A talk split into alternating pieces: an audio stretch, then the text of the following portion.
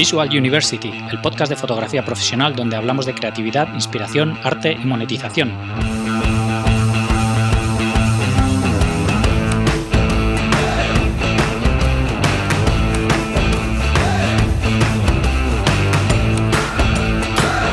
Bienvenidos al episodio 30 de Visual University. Soy Gonzalo Manera y hoy tenemos con nosotros a Nawai Badiola, desarrollador web especializado en páginas web de fotógrafos.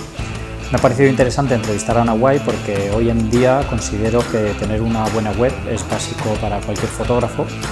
Mucha gente puede decir, wow, con las redes sociales, sobre todo Instagram, la verdad es que no es tan importante. Pero yo creo que al final Instagram muestra tus fotos de una manera mm, igual para todo el mundo y creo que tener tu pequeño hueco en internet donde mostrar tus fotos como tú quieres mostrarlas eh, es importante. Espero que os parezca interesante.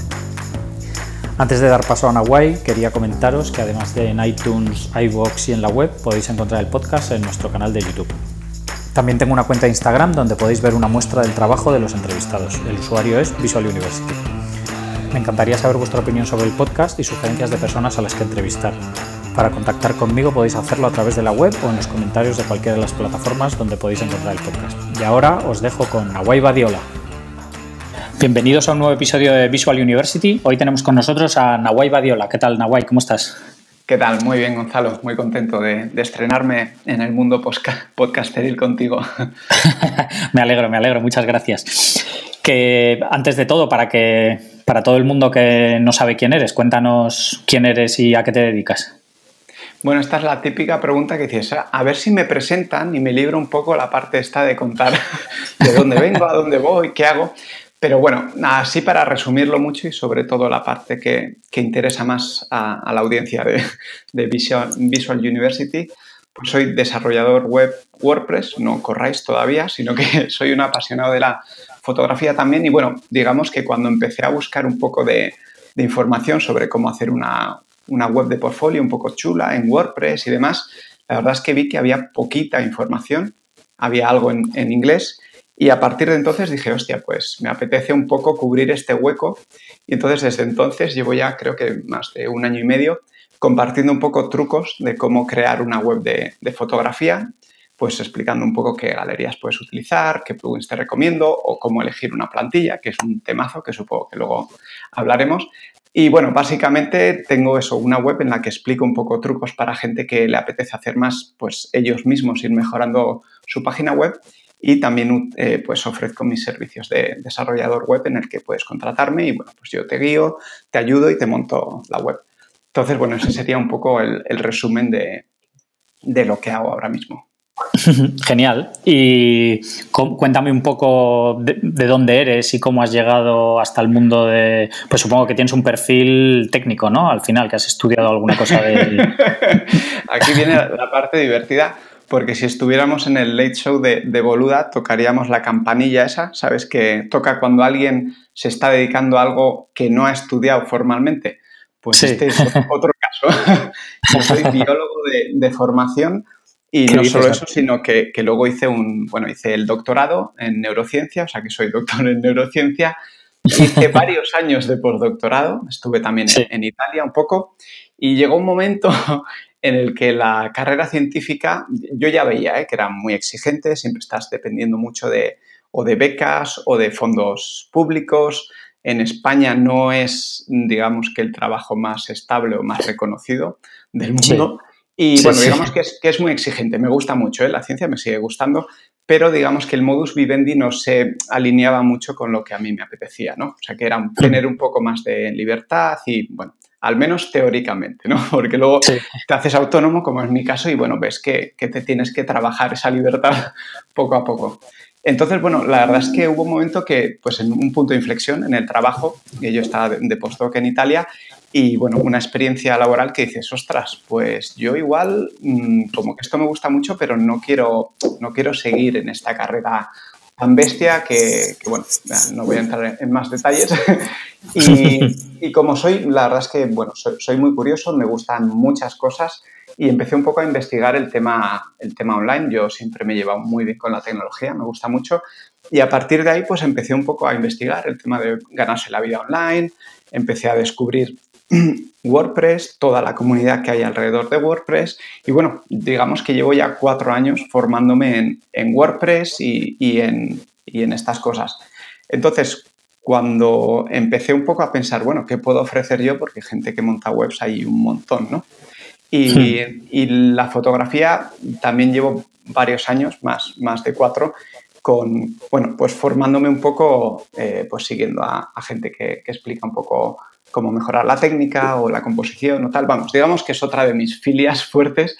Y, entonces, pues hubo un momento en el que, pues, eh, dije, ostras, ¿por qué no junto estas dos pasiones? Y empiezo un poco eso, a compartir a la gente que ya tiene una web cómo mejorarla o tal cual. Y, y por otro lado, pues ofrecer a la gente que dice, oye, mira, yo lo que quiero es hacer fotografías y quiero a alguien que me sepa montar una web, pero un poco con esa sensibilidad de alguien que, no, obviamente no soy fotógrafo profesional ni nada parecido, soy un, bueno, un, ya lo diré, un aficionado, pero que realmente me gusta mucho, entonces disfruto mucho descubriendo cuáles son las mejores herramientas para que una pues para que una fotografía quede bien aquí o bueno, ese tipo de cosas, ¿no? Entonces digamos que ya ves que el recorrido no, es un poco más inesperado de lo, sí, sí, desde luego. seguramente, pero sí, ese, sería un poco de donde vengo. Por otro lado, a nivel geográfico, por si a alguien le interesa, yo soy de Donosti, y, pero bueno, muy bastante rápido me fui a, a Bilbo a hacer la carrera de biología y luego me tiré 11 años en Barcelona y después de ese periplo de cinco años por Italia, pues he vuelto a, Barcelona y, por, aquí ando. La verdad es que es una ciudad que, me gusta mucho y le gana de calle en, el tema de climatología a Donosti, que también me, encanta, pero ahí tiene un puntito, puntito difícil. Sí. ¿Y qué te iba a decir? ¿Cómo, cómo llegaste a la fotografía? Eh, ¿Por afición de tus padres en casa o alguna cosa así? O... No, bueno, o sea, a mi padre sí que le, ha gustado, también tuvo su cámara de, fotos, o sea, de, fotos y de, y de vídeos relativamente pronto, pero bueno, era bastante hobby, nunca ha sido algo muy, muy presente en mi casa. Y yo creo que empecé a, bueno, a disfrutar o a decir, venga, vamos a ver cómo, qué se puede hacer con esto un poco con la, con la era digital, cuando empezaron empecé con compactas, ¿no? con una Nikon Coolpix 3200 o algo así en 2004. Y bueno, ahí empecé un poco pues, a disfrutar sacando fotos, intentaba hacer pues, fotos un poquito, no voy a decir originales, pero como cuidar un poco más cómo componía o el resultado que quería tener al final. Y bueno, ahí empezó, pero tengo que reconocer que hasta hace cinco años o así no me puse un poco más en serio a, pues a estudiar la, parte técnica, ¿no? de, saber eh, cómo buscar un efecto pues jugando o con la velocidad de, obturación o con el desenfoque o con el movimiento, bueno, este tipo de cosas y para, para eso obviamente necesitaba una cámara un poco más, bueno, que te permitiera hacer cambios manuales y bueno, pues eso, empecé con una micro 3 tercios, que de hecho es la, que sigo teniendo, que me viene muy bien para, sobre todo para, para fotografía de viajes, que es lo que más hago. ¿eh? Reconozco que, que, cuando estoy por, por, la ciudad o por el esto soy un poquito más vago, pero en cuanto me voy de viaje me, se me activan todas las, todas las, las, ganas de probar pues, nuevas cosas con, con la fotografía. Claro, genial. Pues nada, cuéntanos ahora un poco eh, cómo te planteas tú eh, la web de un fotógrafo. Cómo, pues supongo que, claro, ya, habrás trabajado con unos cuantos fotógrafos. Entonces, ¿cómo, ¿cómo, es el acercamiento ese con un fotógrafo? ¿Cómo, ¿Cómo os juntáis y cómo habláis para ver cuáles son esas necesidades y qué, cómo te planteas tú el ejecutar esa, esa, página web? Sí, pues si tengo un poco de suerte, que, que suele pasar, eh, llegan a mí a través de, mi blog, ¿no? Pues porque han encontrado algún, algún post en el que explico pues alguna cosa puntual y a raíz de ahí dicen, ah, pues mira, este parece que un poco le, interesa el tema y sabe como tal. Entonces, digamos que con un poco de suerte llegan, bueno, ahora decir que llegan un poco educados queda un poco mal, pero llegan, no, voy a decir que llegan un poco más en sintonía, ¿no? Con lo que, con lo que yo quiero conseguir con, su web o, o, con lo que ellos realmente al final quieren conseguir. Entonces, mm, esto es un tópico, pero generalmente la primera pregunta es un poco cuál es el objetivo de, tu web, porque al hmm. final vamos a tener que, hacer todo en base a esto, ¿no? Generalmente, eh, por o sea, aquí generalmente es, pues quieres captar más leads, por así decirlo, o clientes que te contacten, este podría ser una opción. Entonces hay que pensar cómo diseñar esa web para que el punto final sea ese contacto, ¿no? Pero también puede ocurrir que tú seas un fotógrafo que, haces muchos talleres de fotografía, como puede ser el caso de Rafa Irusta, que, con el que tuve la suerte de, hacer la web. Entonces, pues tienes que potenciar un poco que, que se vea eso también, ¿no? O sea, que se muestres ya en la home que haces fotografía, o sea, que haces talleres de fotografía, dónde las haces, incluso puedes meter las fechas para que la gente se haga una idea. Entonces, bueno, a lo que voy es que depende un poquito del objetivo final del, fotógrafo. Entonces, esta sería la primera, la primera pregunta y en base a eso... La pues, perdona, la gente suele tener claro esa pregunta de antemano? ¿O, hay mucha gente que como que le cuesta un poco llegar a, darse cuenta de cuál es, cuál es la prioridad de su, de su página web? De, los que han contactado conmigo, en general sí que tienen un poco claro. Supongo que también tenían una trayectoria como fotógrafos que te ayuda ¿no? un poco a, saber. Pero bueno, dentro de esa idea general, sí que es verdad que general, o sea, normalmente puedes refinarla un poco, en el sentido de, de que, por ejemplo, alguien que hace fotografía social, pues está muy bien, ¿eh? Tú puedes hacer bodas, bauticios, comuniones, pero igual hay una disciplina en la que tú te sientes más cómodo o, sí, o la gente te, felicita más, ¿no? Por ejemplo, cuando haces bodas. Pues igual, eh, si tienes esa información, que yo intento sonsacar de alguna manera, eh, pues la idea sería potenciar un poquito eso, ¿no? Que dentro de ser un fotógrafo social, pues que en la home igual tengas una foto más potente o un claim más potente sobre fotografía de boda, por ejemplo. Eh, y entonces sí, eh, por ahora sí que he tenido gente que más o menos sabía qué tipo de fotografía hace, que eso es muy importante, tener claro cuál es tu especialidad.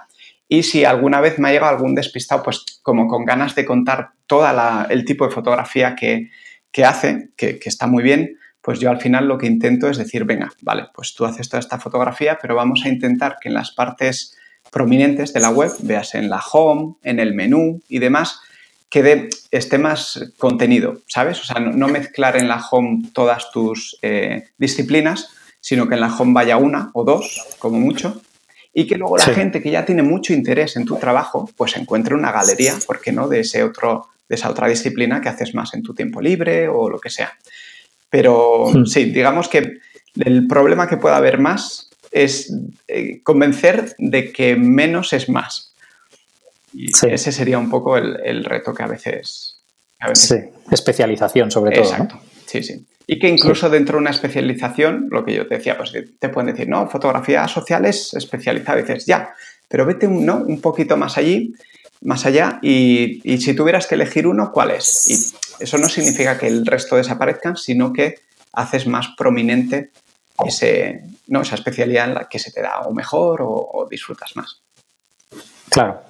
Y, una vez que, tienes solucionada esta pregunta, eh, ¿cuál es el siguiente paso?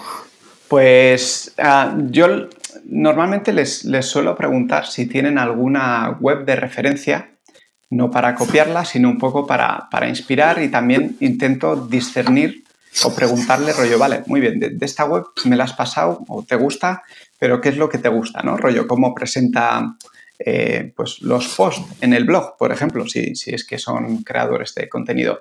O te gusta cómo está la home, porque la parte de, de arriba es una imagen grande. O sea, intento destilar un poco de ahí qué es lo que les ha gustado para entender que, bueno, que, es un poco lo, que les gustaría. Entonces, bueno, yo normalmente, bueno, por ahora trabajo bastante con, digamos, con plantillas eh, premium, que son del Genesis Framework, que no me voy a poner muy técnico, pero digamos que es un framework que es el más utilizado dentro de WordPress y que tiene muchas ventajas, son muy seguras, se actualizan y demás. Entonces, normalmente intento elegir una plantilla que sé que encaja bastante bien con las necesidades del cliente y sobre esa sí que ya hago pues eh, personalizaciones, ¿no? Por así decirlo, para, para, terminar de pues utilizar, obviamente, utilizar el color eh, destacado que, utiliza, incluso cambiar la tipografía si está buscando algo un poco más elegante o está buscando algo más informal, bueno, dependiendo un poco, ¿no? Y bueno, pues eso, al final, mientras vas creando, o sea, la idea es tener también muy claro cuál va a ser la estructura de la web, O sea, es decir, en la home, qué quieres que, aparezca y qué apartados van a aparecer en el menú, ¿no? Que al final no es para poner los elementos, sino para entender cuál va a ser un poco el, flujo del, visitante. Entonces, sí, básicamente es un poco llegar a una idea, de, a un acuerdo de, qué plantilla puede encajar y con la estructura, a partir de ahí, pues empezar a, a crear pues, las páginas. Claro. ¿Y les haces, les, echas una mano tú con el diseño o cuentas con alguien que te echa una mano de diseño? ¿Cómo, ¿Cómo, haces un poco todo esto? Porque supongo que habrá fotógrafos que tienen ya pues una tipografía o un logotipo o una imagen personal, pero habrá muchos que no tengan ni idea, ¿no? De... Sí, sí, efectivamente, claro, aquí hay, hay mucha, mucha diferencia, ¿no? Pues hay gente que tiene ya una página web y lo que quiere es, es actualizarla, por así decirlo, entonces normalmente como era el caso de, de Rafael Usta también, pues ya tienen su logo, tienen un poco el, color definido, aunque ellos no lo sepan, ¿no? Igual les preguntas, bueno, el color tal, bueno, pues un poco como lo tenía. Entonces miras un poco que, tenga sentido con, con, el tipo de fotografía o con el, con el tono del, del esto. Y entonces, sí, dependiendo de, si necesitan, por ejemplo, si necesitan un logotipo, yo no, no es algo que, o sea, yo ofrezco a un colega diseñador que, que lo puede hacer, pero es algo que, que, bueno, que digamos que entra ya en otra especialización y como yo no puedo estar aquí diciendo especialízate y luego intentar cubrir todo, todo el esto. Pero en general, bueno, depende. Hay, hay, gente que, por ejemplo, tiene muy claro o bastante claro la estructura. Entonces te dicen, mira, pues yo quiero que se muestren los talleres como en esta web, ¿no? Entonces tú al final tienes que ver un poco, pues jugar con el, con el CSS, tal, no sé qué, para hacer una maquetación que sea, bueno, que sea un poco ese concepto. Y si no tienen ninguna idea, pues al final lo que hago yo es un poco, después de preguntarle objetivos, qué apartados quiere tener y, y un poco hacer un poco de investigación, pues le propongo yo, ¿no? Un poco rollo, pues mira, yo mostraría la home así y demás. Entonces, sí, la verdad es que depende un poco del, cliente, pero yo soy de los que disfruto acompañando en ese proceso al cliente. Sí, sí, sí, genial. Sí, la verdad es que habrá gente de todo tipo, ¿no? De clientes que te mm. llegan o necesidades completamente distintas, claro. Claro, sí, sí. Claro, y te quería, te quería hacer una pregunta que hemos comentado antes de, antes de ponernos a grabar. Eh, hay muchas tendencias, digamos, en las páginas de fotografía, ¿no? Hay gente que opina que, lo más importante es ver las fotos, ¿no? Que según pinches en la, en la web ya tengas una galería de fotos en la, en la home para, que ya la gente pueda ver tu trabajo directamente. Hay otra gente que es más de la opinión de, de que eh, cuando tú entras en una web sin saber de qué es eso, mm, si empiezas a ver fotos, pues bueno, puedes suponer que es de un fotógrafo, ¿no? Pero que, conviene más tener ahí un texto de que explique un poco quién eres y qué es lo que haces y cómo puedes ayudar a tus clientes. Eh, qué, qué, tipo de. cuál es tu visión sobre, sobre todo esto? Sí, sí, un poco lo que comentábamos antes, que realmente eh, bueno, el fotógrafo tiene una ventaja muy, muy potente a la hora de crear una web y es que tiene unas imágenes, pues, pues eso, muy, muy, muy potentes que van a ayudar a transmitir lo que, bueno, pues su, arte, su lo que sea. Pero tienes que hacer un poco de equilibrio, o sea, digamos que combinarlo, mejor dicho, con algunas palabras que ayuden a situar al, al recién llegado, ¿vale? Porque es posible que te llegue gente diciendo, ah, ostras, Gonzalo Manera, pues le he oído en el podcast y van a tu web y ven las fotos y dicen, hostia, pues qué chulas y tal y cual. Esto puede pasar, pero muchas veces la gente llega de una forma un poco más eh, colateral, ¿no? Igual no te conocen tan bien o tal. Entonces, lo que tú comentabas de intentar dejar claro qué haces es, es vital. O sea, tiene, tiene que, digamos que en la primera, en la parte superior de la web, en la que se va a ver tanto en escritorio como en, en móvil, tiene que haber, a poder ser una frase o, algo que ya diga, vale, pues fotógrafo de paisajes, ¿sabes? O, hmm. de, deportes o de lo que sea. Entonces sí. que merece la pena combinar elementos, además todo lo que sea contraste va a ir bien a la web. Entonces si entras y solo son fotos, es verdad que a la primera impresión puede ser impactante y buena, pero bueno, al final pues es un mosaico de fotos y dices, bueno, pues tal. En cambio, si metes pues un banner, bueno, un banner en este caso no, sería una fotografía que ocupe todo el ancho, pero que dentro tiene algo de texto, ¿no? Que diga, pues, pues eso, fotografía de bodas, fotografía de deportes extremos, lo que sea, van a decir, coño, pues en, un segundo, es que de hecho no, ni se van a dar cuenta y ya están situados. Entonces, el siguiente, o sea, obviamente las imágenes tienen que ser muy protagonistas, pero también si hablamos de la home, que sería el esto, sería interesante que hubiera un apartado o dos, dependiendo de cómo, en el que tú propongas algo. O sea, quiero decir, tú eres fotógrafo de, paisajes, tienes fotos chulas y lo siguiente es la propuesta, ¿no? Rollo, ya que estoy aquí, dime que, que son talleres, son talleres, que son clases particulares, clases particulares. O si eres un fotógrafo de boda, pues un contáctame un poco más elaborado, ¿no? O sea, que no sea solo un esto, sino decir, ah, pues contar la última experiencia, bueno, algo, pero que termine en un contáctame, bueno, lo que se llama un, CTA, ¿no? Un call to action, o sea, una llamada a la acción de decir, mira, yo soy este, hago estas fotos tan chulas y si quieres podemos hacer pues esto juntos. Entonces, efectivamente, lo suyo sería eh, combinar ambas.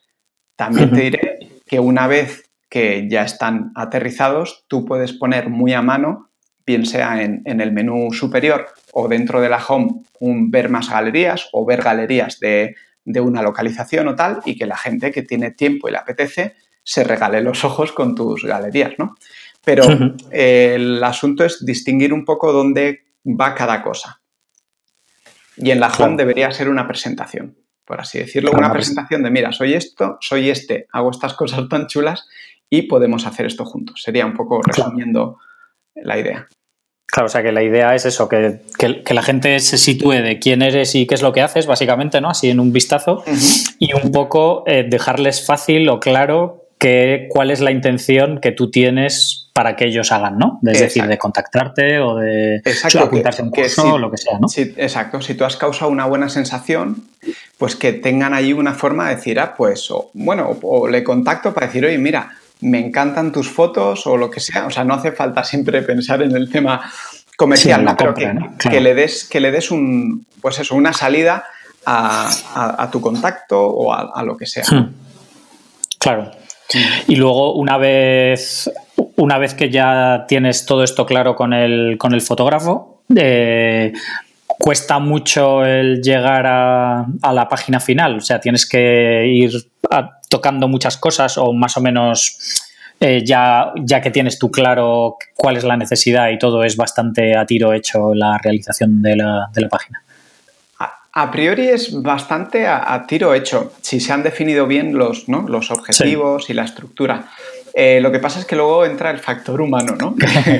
y es que, mm, claro, muchas veces al final se alarga un poco el proyecto por, pues porque o no terminan de pasarte el contenido definitivo o pequeñas cositas así, ¿no? O que le pilla, pues yo qué sé, eh, varios fines de semana seguidos de, de botas o de tal o cual, entonces ahí digamos que esas cosas pueden hacer que, sea, que se dilate un poco, pero es verdad que, es más, bueno, por circunstancias de, la vida o de la rutina, pero al final si has definido bien el contenido, y, o sea, el objetivo y la estructura y contenido en general, es, bastante, bueno, es bastante rápido el, completarlo. Claro.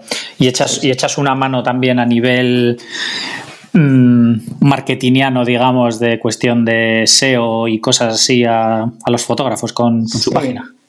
Sí, o sea, no, me meto ahí a saco, pero sí que me gusta, como también comento bastante en, mi, en, mi, blog, pues que un poco las nociones básicas las tengan claras, ¿vale? O sea, por ejemplo, no, no, nunca voy a permitir que un cliente mío me pase las fotos con nombres de fichero de SC 200 tal, no sé qué, porque, porque no, le, voy a mandar un link muy amablemente de, un, de uno o dos posts donde le explico todos los beneficios de hacer SEO con las imágenes. Y hacer SEO puede ser algo ultra mega complejo, como hace gente que se dedica a eso, pues de conseguir links de aquí, el no sé qué, no sé cuántos. No, aquí estamos hablando de cosas muy sencillas, que es ponle un nombre a tu fichero que sea representativo de lo que hay. Si tienes un poco más de tiempo, ponle un título que sea un poquito más descriptivo y si ya lo quieres bordar, ponle un alt text, o sea, un texto alternativo que sea todavía un poco más descriptivo. Obviamente esto es mucho trabajo, entonces eh, si lo quieres hacer súper bien o quieres al menos que tus cinco mejores fotografías estén muy bien descritas, hazlo con esas cinco. Y con el resto lo que puedes hacer un poco utilizando algún plugin o demás es que tú nombras bien el fichero y luego ya ese plugin se encarga de replicar que el título y el texto alternativo sea el mismo. No es lo óptimo, no le estás dando más información a Google para que lo entienda, pero al menos ya le estás diciendo boda de, pues, en, yo qué sé, en Triana, tal, entre no sé cuántos. Entonces le estás dando, pues eso, un poco de datos a Google para que entienda lo que es y eso obviamente va a ayudar a que cuando la gente busque boda en Triana, tal, pues pueda salir tu foto o si has hecho un post eh, en el blog, pues aún más y demás. O sea, digamos que les ayuda un poco a, lo, que yo considero que es lo mínimo que se debe cumplir eh, con las fotografías, que otro temazo es el, el tema de optimizarlas. optimizarlas para la web, ¿vale? Porque, claro, un fotógrafo profesional al final está acostumbrado a manejar eh, ficheros pues, de 15, de 20 megas, depende de los megapíxeles ¿no? de su cámara. Sí. Pero tiene, tiene, que entender, y esta es una de las partes de, educación que, que, más tiempo invierto, de hecho tengo una, una guía gratuita en mi web y toda la historia, tiene que entender que no necesitas todos esos megapíxeles, ¿vale? En la web, porque al final eh, no hay ahora mismo prácticamente ninguna pantalla que se vaya a beneficiar de una fotografía mayor de 2000 píxeles de ancho. Hmm. ¿Vale? Entonces, con lo cual tu pedazo de RAW, obviamente el RAW lo tienes que convertir en un JPG, eso por supuesto, pero ese JPG no tiene sentido que tenga 4500 píxeles de ancho porque están desaprovechados, no se van a ver en ninguna de esto. Entonces, eh, una parte muy importante es siempre redimensionar a un máximo de 2048 píxeles en las fotos que quieres que se vean a full, rollo a pantalla completa o en el lightbox, o sea, las que quieres que luzcan. Las que quieres meter más en un blog que, con que ocupen todo el ancho y demás, con subirlas a 1024 píxeles es suficiente. Entonces, esto es una parte súper, súper importante porque imagínate que metes una, pues sigo con las bodas, pero bueno, al final es que es una cosa que, que, se hace mucho, ¿no? Que subes 50 fotos de una boda, pues imagínate que cada fotografía pesa un mega. Esos son 50 megas. 50 megas te van a tardar mínimo 15, 20 segundos en, cargar. nadie tiene tanta paciencia, Ni, los novios, si, te apuras. Entonces, bueno, básicamente un poco la idea es de explicarles, mira, tienes que hacer esta, este redimensionamiento para que no sobren píxeles que no necesitas y luego tienes que comprimir un poco, ¿vale? Entonces, la idea es un poco que no te quede nada por encima de 500K en la foto súper estupenda de la home y a ser posible que te mantengas sobre los 200 K, kilobytes por, foto. Entonces, bueno, ahí hay bastantes formas de hacerlo. La verdad es que entre si utilizas Lightroom o Photoshop y exportas utilizando un, un ancho máximo y reduciendo, comprimiendo un 70%, ahí ya tienes el 90% lo tienes hecho.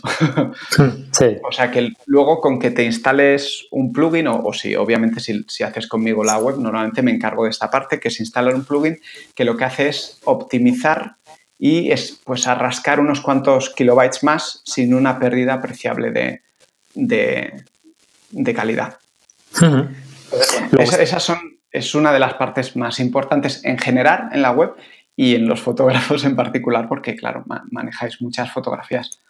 Claro, luego, luego está el, extremo opuesto, ¿no? Que es la gente que las pone súper pequeñas o con una marca de agua gigante para que no, porque por miedo a que la gente les vaya a robar la foto, ¿no?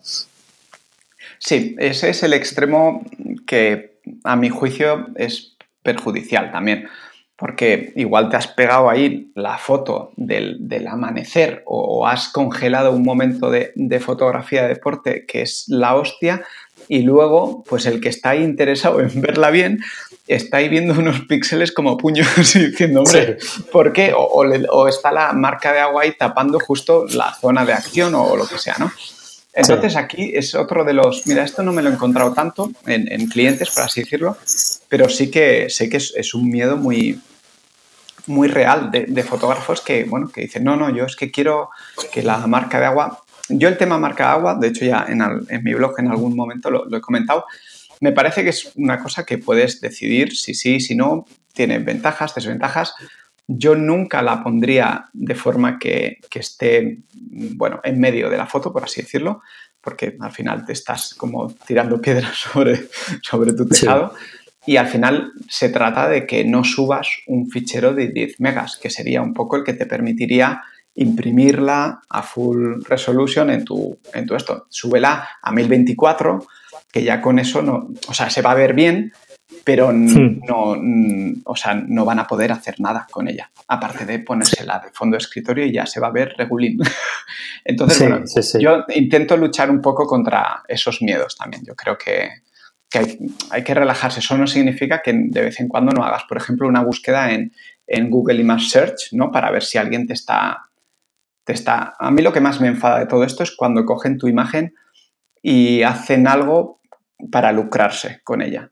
Eso me parece mm, terrible. O sea, una cosa es que pues una, ahora voy a decir una señora o un señor en su casa diga, ay, qué foto más bonita, se la baje y la tenga en su fondo de pantalla, ¿no? Por así decirlo, que dentro de lo que puede ser hasta un pequeño honor. Y otra cosa muy distinta es que un espabilado coja tu foto eh, guapa y la esté utilizando pues para, pues, o, como suya o con otros propósitos tales. Esa es la parte que me parece un poco más sangrante pero bueno, yo invito a la no paranoia y, sí, que haciendo estas cositas que te comentaba, de, optimizar bien las, imágenes, al final pueden verse bien sin que, sin que la gente se las pueda imprimir o hacer cosas un poco más serias con ellas. Hmm. Sí, no, desde luego, al final yo creo que que también, o sea, la paranoia esa en cierto modo está un poco justificada, ¿no? De que, de que sobre todo, yo que sé, ha habido, a lo mejor ahora como que se ha relajado un poco la cosa, ¿no? Pero ha habido una época en la que en la que parecía que cualquier cosa que estaba en internet era gratis y podías hacer lo que te diese la gana con eso, ¿no? Sí, sí, sí. Y, ese, es un problema.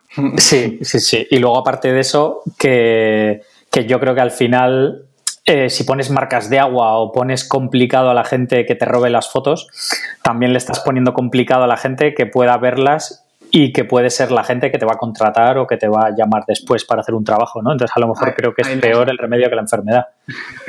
Sí, sí, por eso al final, como en casi todo, hay que llegar a un equilibrio, ¿no? O sea, hay gente que, dice, no, no, yo la marca de agua la quiero incluso para que sepan quién ha hecho esa foto, ¿no? Que como ahora rula tanto pues por, por Facebook, por tal y cual, igual sí que quieres que la gente interesada vea allí un logo o algo, ¿no? Pero eso, la, idea es lo que tú dices, que no perjudique la experiencia de alguien que, realmente le está gustando la obra y diga, ostras, pues si no estuviera esto aquí en medio, vería mejor lo que quiere contar, ¿no? Entonces sí es encontrar ese equilibrio entre, entre no paranoia y, bueno, y que tampoco, tampoco ponérselo fácil a los listillos, ¿no? Por así decirlo. Claro. Mm. Y, nada, y por último preguntarte, eh, así a nivel técnico, ¿hay algún tipo de plugins o de cosas que digas, pues son los que siempre instalo a todo el mundo? Porque yo entiendo que, plugins de galerías habrá muchos en función un poco del estilo que quieras o de muchas cosas, ¿no? De mm, temas también, creo que es imposible hablar de un tema perfecto para fotógrafos cuando es lo que comentabas, ¿no? Que primero hay que establecer el el porqué de esa web, ¿no? Y cuál es el objetivo para, poder definir un poco cómo va a ser el diseño, cómo va a estar colocada, un montón de cosas. Pero ¿hay algún plugin que utilices siempre que digas, Buah, este es perfecto porque sirve para tal o, alguna cosa así? Aquí tengo, de, hecho, tengo dos posts diferenciados que uno son como plugins imprescindibles que serían un poco más generales, ¿no? O sea, yo en cada WordPress que instalo pues tienen que ir una serie de plugins que son pues de seguridad, de copia de seguridad, de, bueno, pues de, demás, eh, de, analytics o la de cookies. Bueno, digamos que esa sería una que yo considero que son plugins imprescindibles, que tienen que estar siempre. Y luego tengo otro link de, bueno, o sea, otro post en el que explico los recomendados para fotógrafos, ¿no? Más especial, especial, sí, más especial para ellos. Luego te, paso los links para que los puedas dejar, pero bueno, comento así por encima digamos que como imprescindibles, al final yo siempre pongo uno de SEO, que es el de Yoast, que básicamente te permite rellenar un poco, aparte del tema de las fotografías, de que tú digas qué tal, si, estás, si tienes una página de venta, pues que pongas el título bien, la meta descripción que se va a ver en Google bien. Bueno, digamos que para cumplir lo, básico, lo del SEO on page, que es dentro de la página, te, echa una mano con esto, ¿vale? Otro es el de anti-spam, que yo utilizo Akismet, que es el que, el que suele venir, de hecho, por defecto. Hay otros que también funcionan bien, pero tienes que poner uno de estos. Otro de contacto, porque lo suyo es que, no, que la plantilla no gestione el contacto, sino que sea un plugin que utilizo Contact Form 7, que es gratuito. Todos estos son, son gratuitos, ¿eh? por, por, eso los pongo también como imprescindibles, porque es como, bueno, estos son los gratuitos que funcionan muy bien y tira para adelante con ellos que, que, hay gente seria detrás, ¿no? Luego hay uno de copias de seguridad que yo utilizo AppDraft Plus, hay más, pero este funciona muy bien. Luego utilizo el de Analytics para meter el código de, de seguimiento, aunque este creo que lo voy a empezar a, eliminar porque realmente en, en las plantillas de Genesis es muy, muy sencillo meter el código de seguimiento. Entonces, bueno, es un, plugin que te ahorras. Y luego tienes que poner el, de, cookies, ¿no? Que ahora estoy en proceso de, cambiar. Utilizaba el de D-Factory, pero seguramente actualizaré el, post, sobre todo por el tema de la RGPD, ¿no? Que si quieres ser un poquito más, eh, bueno, cumplirlo un poquito más así, pues igual hay que buscar uno un poco más, eh, más completo, en el que te deje bloquear ciertas mm. cookies y cositas así, ¿no? Entonces, eso estoy pendiente de, actualizar ese post. Y luego, otro que siempre utilizo es eh, uno de optimización de imágenes. Los dos más conocidos son eh, WP Smash y otro que tiene un nombre aún peor, que es EWW Image Optimizer. Bueno, en cualquier caso, si les interesa, tienen el link para, para echarle un ojo, ¿no? Y este, de hecho, este plugin sí que comparte, o sea, convive en los dos posts, porque es especial para fotógrafos de alguna manera, pero es para todo pichichi que ponga una imagen en, su web, ¿no? Y luego entonces en el de fotógrafos yo utilizo una galería que es muy ligera, que, o sea, las dos grandes son NextGen Gallery y Envira, ¿vale? Y estos son, son, las dos son galerías freemium, o sea, tienes una parte básica gratuita y luego tienes un montón de add-ons que ya son de pago y demás. Eh, están bien ambos. Lo que pasa es que si no necesitas algo muy sofisticado, como querer venderlas o hacer proving, o si solo quieres mostrarlas, yo prefiero utilizar una solución más ligera. Que es, y este plugin que se llama Meo Gallery, que está desarrollado por un francés que vive en Japón, que no es que sea amigo mío, pero como hemos cruzado ya muchos, muchos emails, la verdad es que da gusto. Él, es fotógrafo también, entonces digamos que hace un poco plugins a medida ¿no? de fotógrafos. Y está muy bien. Además lo, siguen mejorando y, está, está de coña. Otro que siempre utilizo es uno de Lightbox, que es este efecto, ¿no? Que clicas para que la imagen se vea en grande y el resto quede, bueno, como el ¿no? Pues, mm. Exacto, eso es que me parece que es vital para que disfruten de tus fotografías. Y utilizo WP Featherlight, tiene un nombre terrible, también tenéis el, en, el, post, no terrible, sino difícil de... De, de, Exacto. Y luego otro mm, que también es del mismo desarrollador del Meo Gallery es el de Retina 2X, ¿vale? Que este es un poco para que te genere una copia de, o sea, una miniatura que está pensada para, los dispositivos retina de Apple, ¿vale? Pues los MacBooks más modernos, incluso los iPads y demás. Entonces, bueno, también está muy bien. Y el que te comentaba, que te permite coger el nombre del, nombre de archivo y pasarlo a título y, y texto alternativo, se llama SEO Image Toolbox lo que te permite, bueno, básicamente, pues si tienes muchas fotos y no tienes ni tiempo ni cariño para dedicar a, las descripciones un poco más tal, pues puedes utilizar este y para que cubra un poco el, lo mínimo de, de SEO de fotografía. Sí. Y luego otro que se suele utilizar también es lazy, lazy Loading, que básicamente es como carga, bueno, carga perezosa o carga lenta. Esto lo que hace es que si tú tienes 50 fotos, no se carguen las 50 según entras en la web, sino que se vayan cargando según vas haciendo scroll, ¿vale? Esto mejora bastante el, tiempo de carga. Entonces, para, para páginas con, galerías grandes es, importante. Depende de qué galería utilices, lo tiene incorporado. Por ejemplo, la, versión de Meo Gallery Pro, eh, eh, justo lo que te ofrece es esto, que lo tiene dentro del plugin. Creo que en Vira también tiene, en, alguno de los estos te ofrece ese lazy loading. Yo, utilizo en Vira, tengo una de las versiones de pago, pero sé que tienen varios niveles y no te sabría decir cuál uso yo. Eh, y tiene y lo tiene también, es una, pestañita que puedes activar o desactivar. Sí, entonces, pues mira, a nivel de usuario, si alguien tiene ya una galería y no sabe si tiene lazy loading o no, que haga el, visitarla y, que vea si las, si las imágenes hacen este efecto de ir cargándose según van haciendo scroll. Si es así, ya tienen lazy loading, que no metan ningún plugin más, porque normalmente si metes dos plugins que hacen lo mismo se, dan un poco de, patadas ¿no? entre ellos. Y si ven que realmente no, carga así y que tarda mucho, pues que prueben este plugin de, para hacer que, cargue más poco a poco. Y ya por último, el que para mí es el, mejor de los plugins, el que más tiempo me ahorro con diferencia, eh, tiene un nombre así complicadillo también que es WP barra LR Sync que significa, Lightroom WordPress Synchronization, por así decirlo. Y esto lo que te permite es que si tú tienes, si tú gestionas tu biblioteca fotográfica en Lightroom, esto te lo pone muy fácil para que cuando tú creas una colección o galería, bueno, sería una colección, ¿no? O un álbum. En Lightroom, con un solo clic puedes pasar todas las imágenes a una página que ya sea una galería con ese nombre y con esas fotografías. Entonces, bueno, esto a mí me parece una, pues maravilla y eso que yo no tengo miles de, galerías, pero es verdad que en, la web de, mi mujer de, viajes sí que pues ya creo que tiene unas mil fotografías y es tan fácil como pues pasarlas con un clic de un lado a otro. Además te permite ya poner, hmm. pues mira, expórtamelas a un ancho máximo de 1024, ¿vale? y con una marca de agua o sin marca de agua o, bueno, o con esta compresión o con esta no compresión.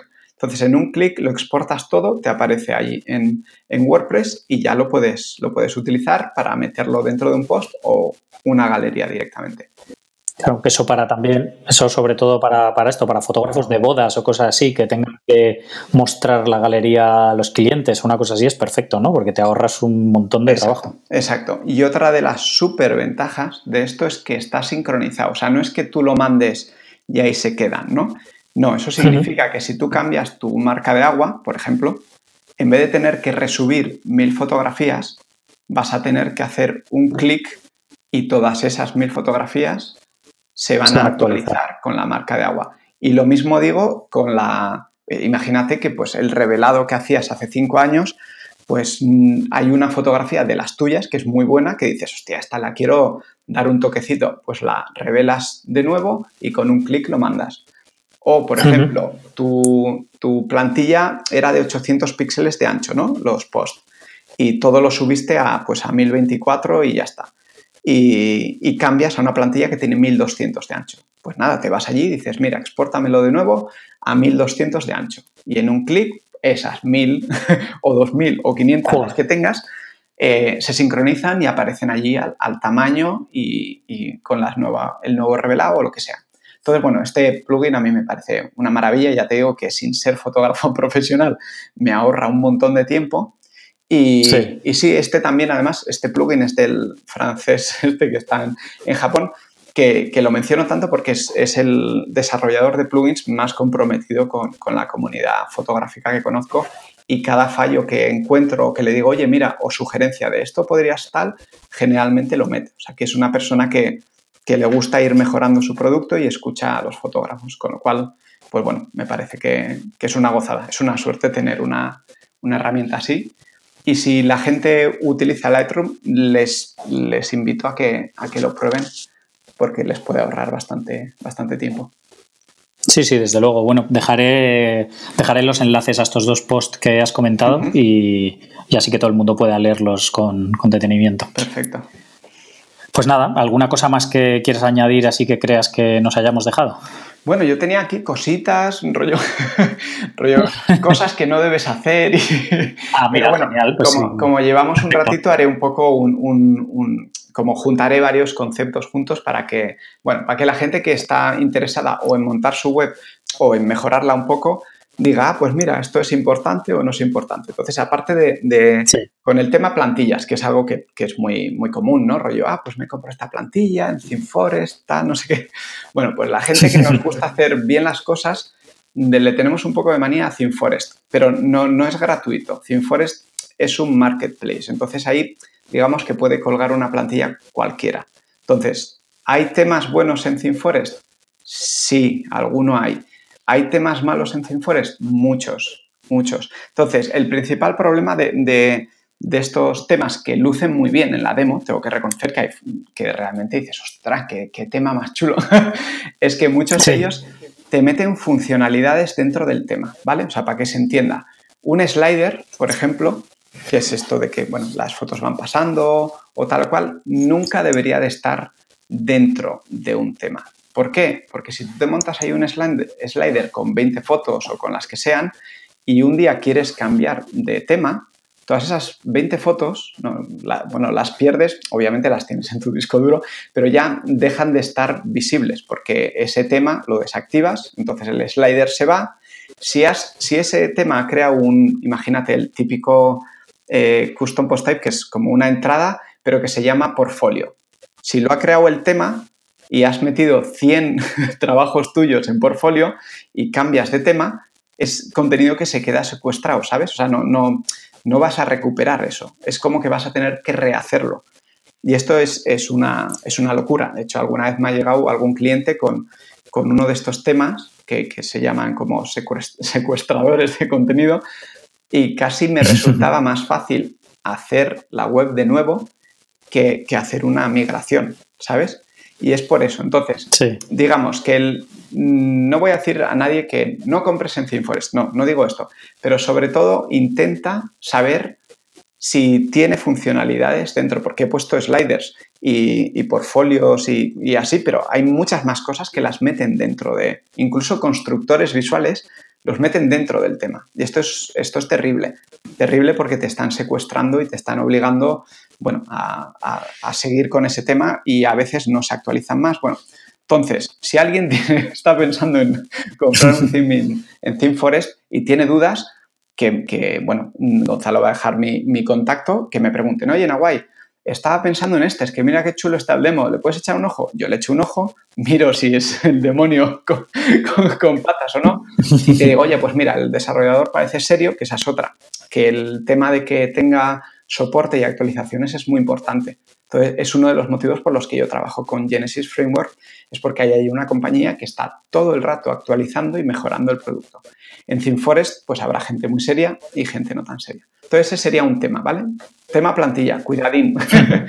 y luego otro, otro temazo es el tema hosting, que voy a pasar muy por encima, pero si al final la gente, sobre todo para la gente que está buscando montar su negocio, ¿eh? o sea, la gente que solo quiere tener su portfolio, bueno, yo qué sé, o sea, cualquier cosa te sirve. Pero si vas a montar tu negocio, elige un buen hosting. Y un buen hosting significa, pues, eh, que, hagan bien las cosas, o sea, que utilicen tecnologías nuevas. No voy a empezar a nombrarlas ahora porque son mucho. También tengo un post en el que explico cómo saber si es un hosting es bueno o no. También me pueden preguntar, pero así como baremo, diría que un hosting decente o que cumple tal, tendrían que ser unos 100 euros al año en la versión más reducida, por así decirlo. Que es, es muy poco dinero, pero es muy importante que te den soporte y que utilicen las últimas tecnologías, porque si no, bueno, yo de hecho no trabajo con gente que no está en, un par de hostings que no voy a mencionar, no nos patrocinan, pero, bueno, en realidad en mi, blog sí que lo comento bastante. Pero porque es difícil hacer algunas cosas en según qué hostings. Pues porque tienen el tema de rendimiento capao o porque no utilizan discos SSD o no utilizan PHP 7. Bueno, cosas que, que se tienen que utilizar sí o sí hoy en día. Entonces, tema hosting que no lo cojan a la ligera, que se echen una pensada, que busquen, bueno, si quieres te paso también mi, link de cómo elegir y que la gente haga tal. Claro. Y, pero que le dediquen un momentito. Y ligado con esto está el tema dominio, que esto lo podemos hacer muy rápido. Yo recomiendo que utilices un dominio fácil de decir y que sea corto. Este sería un poco el este. Y no te preocupes tanto. Si es tu nombre, perfecto, ¿eh? no hay ningún problema no te preocupes tanto por meter fotografía al final. Sabes que Google sí que hace unos años posicionaba mejor, ¿no? Si metías la keyword en el dominio. Ahora cada vez es menos importante. Si luego tú tienes una home en la que dices fotógrafo de tal, no sé qué, Google ya entiende que, quién eres, ¿vale? Por eso también es importante hacer bien la home y, la parte de SEO de página cuidarla un poco. Y bueno, básicamente la regla de oro es no utilices ningún carácter raro, ni guiones y, y demás. Pero bueno, eso realmente es más o menos la gente ya el tema del dominio sí que lo, tiene un poquito más. Es más sentido común que otra cosa, ¿no? Sí, exacto. y nada, yo creo que básicamente podría alargar más, pero yo creo que como toma de contacto está, está, bien. Sí, sí, desde luego. Yo creo que mucha información ya para, para aquel que no tenga web o que esté haciéndola o incluso, como es mi caso, que llevo con la web 20 años y, que estoy y que siempre estoy dándole una vuelta y viendo cómo optimizarla y cómo mejor eh, cómo puede estar más clara y todo, pues yo creo que al final a todo el mundo nos, nos va bien darle una repensada, ¿no? Por lo menos a estas cosas. Esto, yo creo que el tener una web es, como algo dinámico, o sea, no, en el sentido de que tengas que estar cada mes ahí pensando, ostras, tal, pero sí, poco a poco, pues sobre todo, además como tú comentabas, ¿no? Que si alguien te, te dice, oye, pues igual en la home podrías meter pues una pequeña descripción o tal, pues estar abierto a esos comentarios y decir, ah, pues cuando tenga un rato, ¿no? Voy a ver cómo puedo reorganizar el, este. Y sí la, idea es que vaya un poco evolucionando y que transmita un poco también en qué momento estás tú, ¿no? Que igual haces la, web pues hace dos años y estás vendiendo más un tipo de servicio y si de repente cambia porque la gente te lo pide o porque a ti tal, pues hacer ese pequeño cambio en la web para que la gente cuando llegue diga, ah, vale, ahora se dedica más a esto otro, ¿no? Un poco reflejar la evolución que estás viviendo tú como persona también y como, claro, claro. currante. Mm. Genial, Nawai. Pues yo creo que, está, que hemos tocado un poco todo, así que yo creo que por hoy perfecto. Eh, dinos, bueno, voy a dejar todos los enlaces en las notas, pero dinos un poco eh, cuál es tu web y dónde puede encontrar la gente seguirte pues, en redes sociales o, ver un poco lo que haces. Sí, sí pues el, yo lo tengo obviamente todo centralizado en, mi web, como no podía ser de otra manera, que es nvadiola.com, que bueno, como va a dejar el enlace tampoco me voy a poner a, a, todo. Eh, en redes sociales, la verdad es que, bueno, me, cuesta un poquito, donde más activo estoy o, más interacciones en, Twitter, que sería arroba eh, también el usuario, te pasaré el link porque mi nombre sé que se va a un poco. y, y nada, ahí me pueden encontrar. Para la gente un poquito más geek que me esté escuchando y que tenga alguna plantilla de Génesis que quiere modificar o tal o cual, pues también hago tutoriales en código Génesis que, bueno, realmente va muy bien para hacer estos pequeños cambios de, cositas que quieres o, cambiar de espacio, o sea, de, sección o cositas así, pueden echarle un ojo. Pero bueno, me imagino que la mayoría de tus oyentes estarán más interesados en, sobre todo, echar un ojo a los posts que he comentado de plugins imprescindibles y plugins recomendados para fotógrafos y bueno, a partir de ahí, lo que comentaba, si alguien tiene una duda sobre un tema, un plugin o demás que quieran utilizar, que, me digan me digan algo a través de la web y yo encantado de, contestar. Genial, pues nada, mil gracias por el ofrecimiento y por, y por este rato, por, por echar una mano a todo el mundo con la web.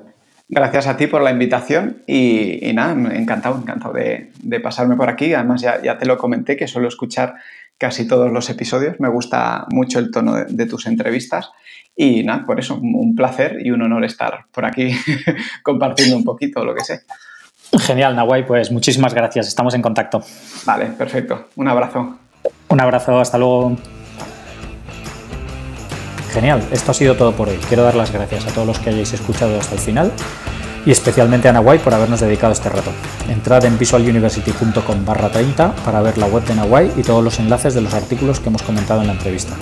Si os ha gustado, por favor, dejad una valoración en iTunes que me ayuda mucho a que más gente encuentre el programa. Un saludo y hasta la próxima.